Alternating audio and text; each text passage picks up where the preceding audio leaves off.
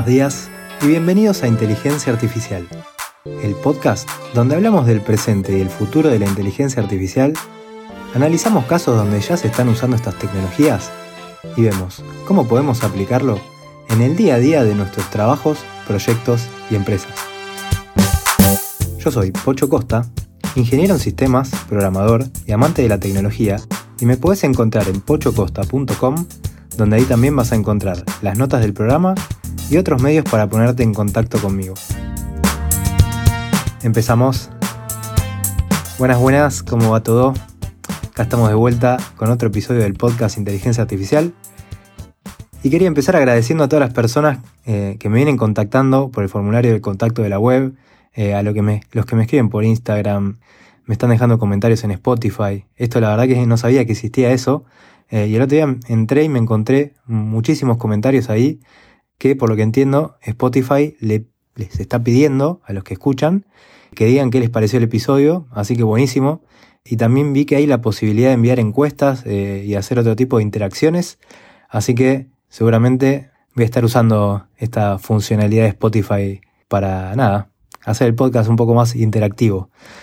Así que buenísimo. Y bueno, pasando ya al contenido del podcast, hoy quería traer para hablar el tema de la clonación de voz, eh, que es un tema que la otra vez lo estuve hablando con un amigo eh, que me preguntó por el tema y ahí se me ocurrió que podía ser interesante también contarlo acá. Así que bueno, empecemos.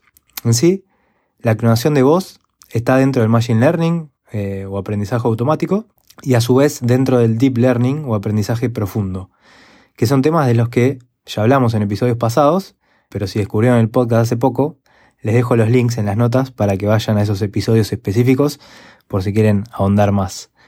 Pero esto básicamente quiere decir que vamos a usar redes neuronales artificiales para darle ejemplos, muestras de la voz que queremos clonar, para que analice estos datos de la voz, encuentre patrones, esas características que hacen que esa voz sea diferente, sea única, y después podamos usar eso para replicar esa voz de manera muy muy precisa. Con esta introducción me gustaría que definamos qué es en sí la clonación de voz y en qué consiste. Entonces, ¿qué es exactamente? Bueno, en términos simples, la clonación de voz es un proceso que usa la tecnología de inteligencia artificial para crear una réplica digital de la voz de una persona. Entonces, imagínate poder tener una copia digital de tu voz que puede decir cualquier cosa que quieras, incluso si vos no lo dijiste. Eh, eso es básicamente lo que es la clonación de voz.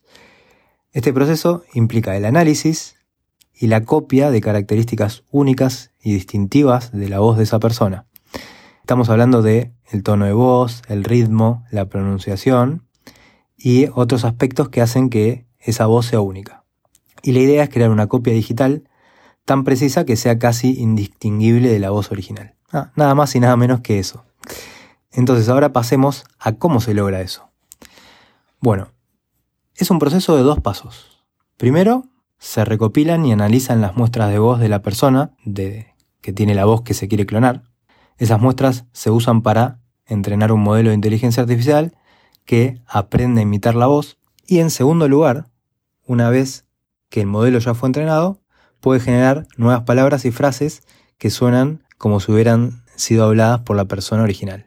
Eh, incluso si esas frases o palabras eh, no estaban en los fragmentos de audio que se usaron para las muestras de voz. Por ejemplo, esto que van a escuchar ahora es una voz clonada. Please listen to the Intelligentsia Artificial Podcast. ¿Y qué les parece? Bueno, imagino que ya se van dando cuenta qué casos de uso puede tener. Bueno, la clonación de voz es algo relativamente nuevo, pero se le está dando bastante uso, así que sigamos avanzando, así vemos cuáles son los usos que se le están dando, qué desafíos plantea esto también y qué cosas habría que considerar. Así que sigamos. En cuanto a tecnologías que pueden encontrar para generar audio con voces clonadas o sintéticas, pueden ser tanto productos que están disponibles en Internet, eh, ya listos para usar, como por ejemplo Synthesia, Descript, PlayHT, Stepes, hay muchísimos. Eh, si buscan van a encontrar un montón. Y si no, pueden encontrar en GitHub, por ejemplo, repositorios de código para hacerlo por su cuenta, como por ejemplo diffsbc o muchos otros modelos.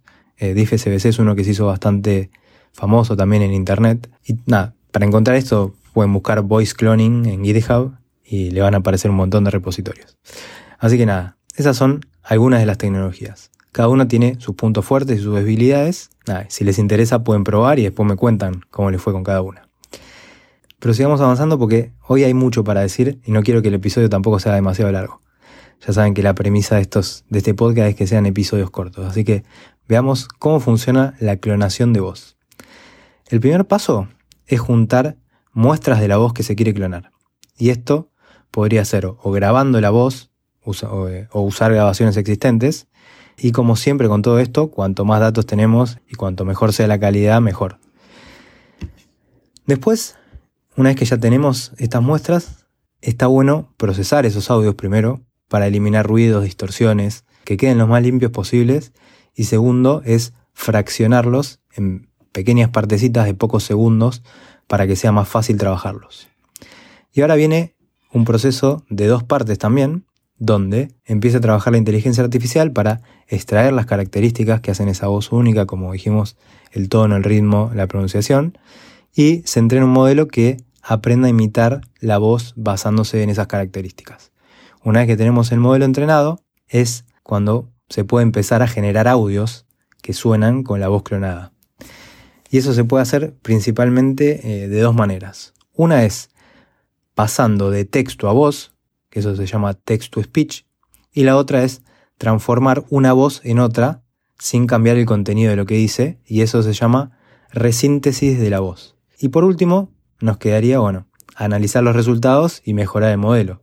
Esto recuerden que siempre se trabaja en procesos iterativos. Entonces, escuchamos los resultados y en base a eso podemos decidir o conseguir más muestras de voz, o tal vez ajustar hiperparámetros del modelo, volver a correr el entrenamiento eh, y nada, repetir así todos los pasos que dijimos antes hasta que ya estemos conformes con los resultados.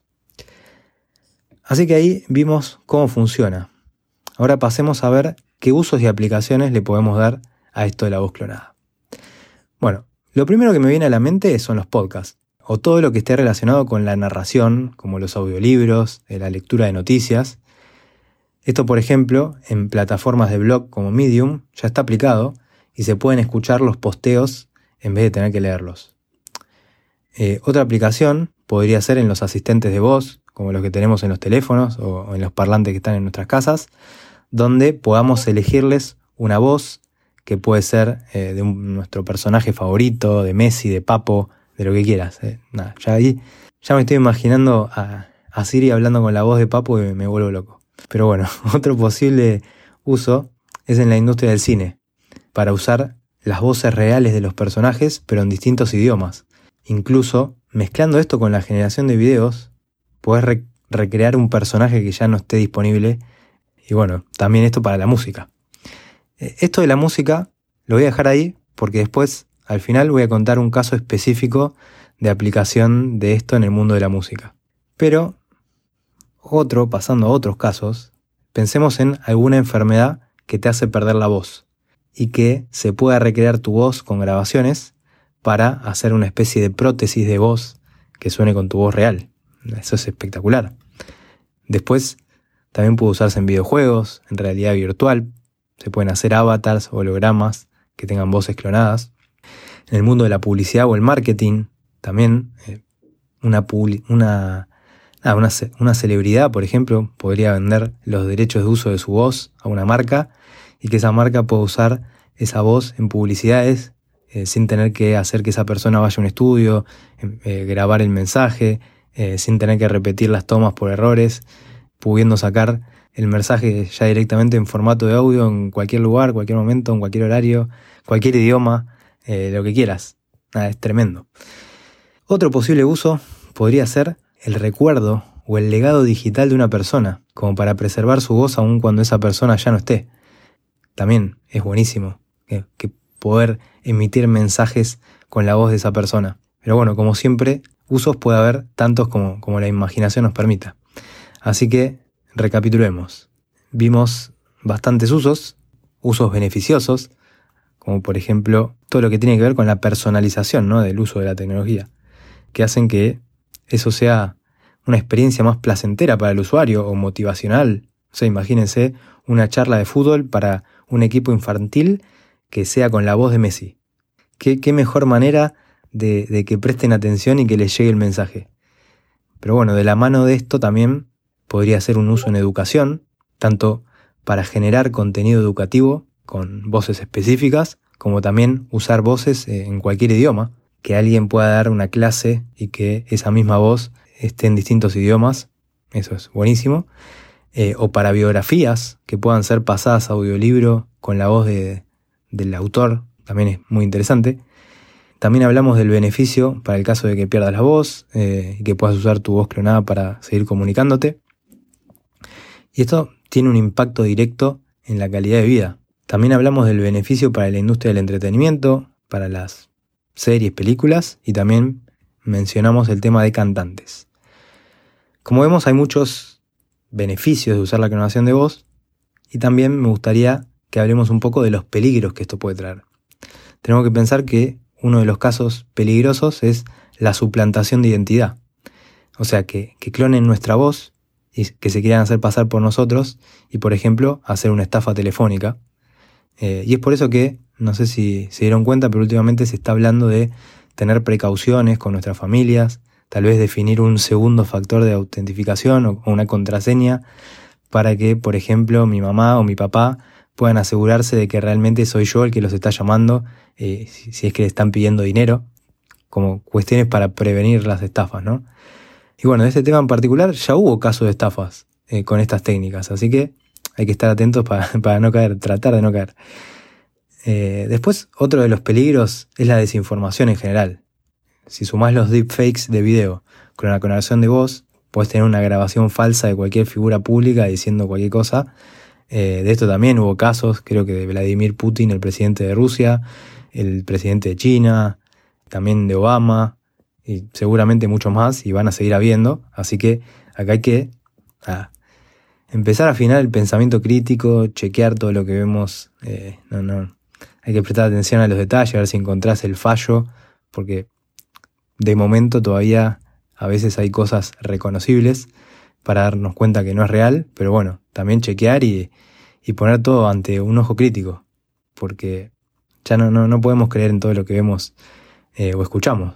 El otro día justo estaba viendo una noticia que cayó toda la bolsa de Estados Unidos por una eh, foto falsa de una explosión en el Pentágono. O sea, un montón de inversores de la bolsa creen una noticia falsa en Internet y cae la bolsa. Así que pensemos que como pudo pasar eso, también puede pasar que cualquier familiar nuestro pueda caer en una llamada falsa con, con nuestra voz. Así que nada, por eso decía lo de tomar recaudos.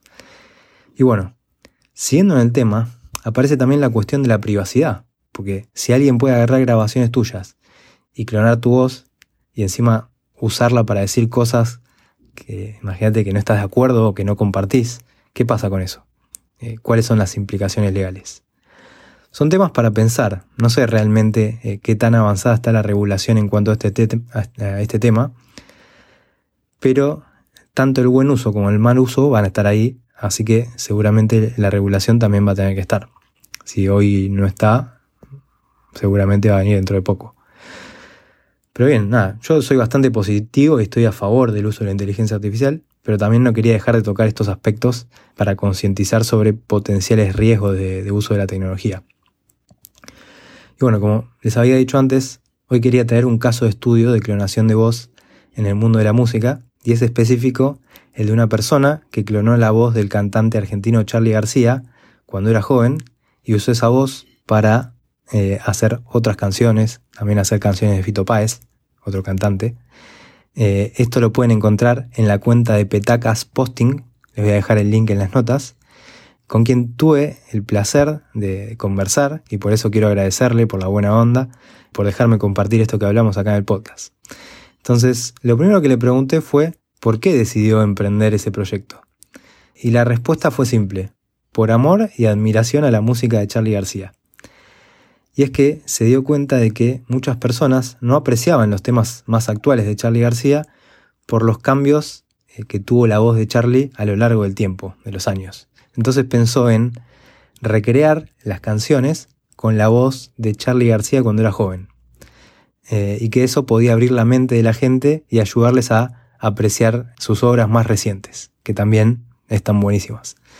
Después le pregunté cómo fue que llegó a todo esto y me contó que tocaba el piano de oído y en los últimos años se empezó a meter en la producción musical, en la edición de audio digital y en paralelo también siempre le gustó la informática y se empezó a meter con todo lo relacionado a la inteligencia artificial en relación con el audio y la voz humana. Después le pregunté cómo fue el proceso de clonar la voz de Charlie y me contó que fue muy difícil porque había poco material disponible eh, y de buena calidad para usar la voz de Charlie García de cuando era joven, digamos porque audios tan viejos no se consiguen tal vez de, tan buena calidad y que la voz sea limpia y nada, se conseguían audios que ya estaban degradados, así que en principio como tenía muy pocos audios, con la voz que sea clara y limpia, pensaba que iba a ser muy difícil, o fue muy difícil en realidad, pero no tenía mucha fe de que el proyecto salga bien, sino que tenía más chances de fallar que de salir bien. Y bueno, el proceso le llevó también mucha investigación para encontrar estas fuentes de audios, horas de escuchar audios uno por uno, y ir eligiendo qué partes usar, hacer esos recortes de fragmentos, también en algunos casos eh, separar ruidos o el piano, por ejemplo, aislar el piano de la voz de, Charlie, y recién después de todo eso pasar a la fase de entrenamiento. Después, básicamente, eh, se basó en herramientas open source de GitHub como RBC y usó capacidad de cómputo de GPU alquilada en la nube. Y bueno, nada, el resultado son esas canciones que circularon por todo internet con una reacción súper positiva de los fans. Yo voy a dejar los links eh, para que para que puedan escuchar esas canciones si no las conocieron. Eh, y también una reacción súper positiva de la prensa, así que nada, genial lo que, lo que logró Petacas Posting poniéndole dedicación y también talento ¿no? a esto. En cuanto a planes futuros, le pregunté también, me contó que va a seguir haciendo canciones de Charlie y que también pensaba clonar otras voces de artistas así icónicos como Spinetta o Gustavo Cerati, eh, o hacer colaboraciones de voces entre varios artistas, así que ahí hay que ver para dónde va la imaginación, eh, y que todo esto, como siempre, iba a ser encarado desde el respeto y la admiración a estos artistas.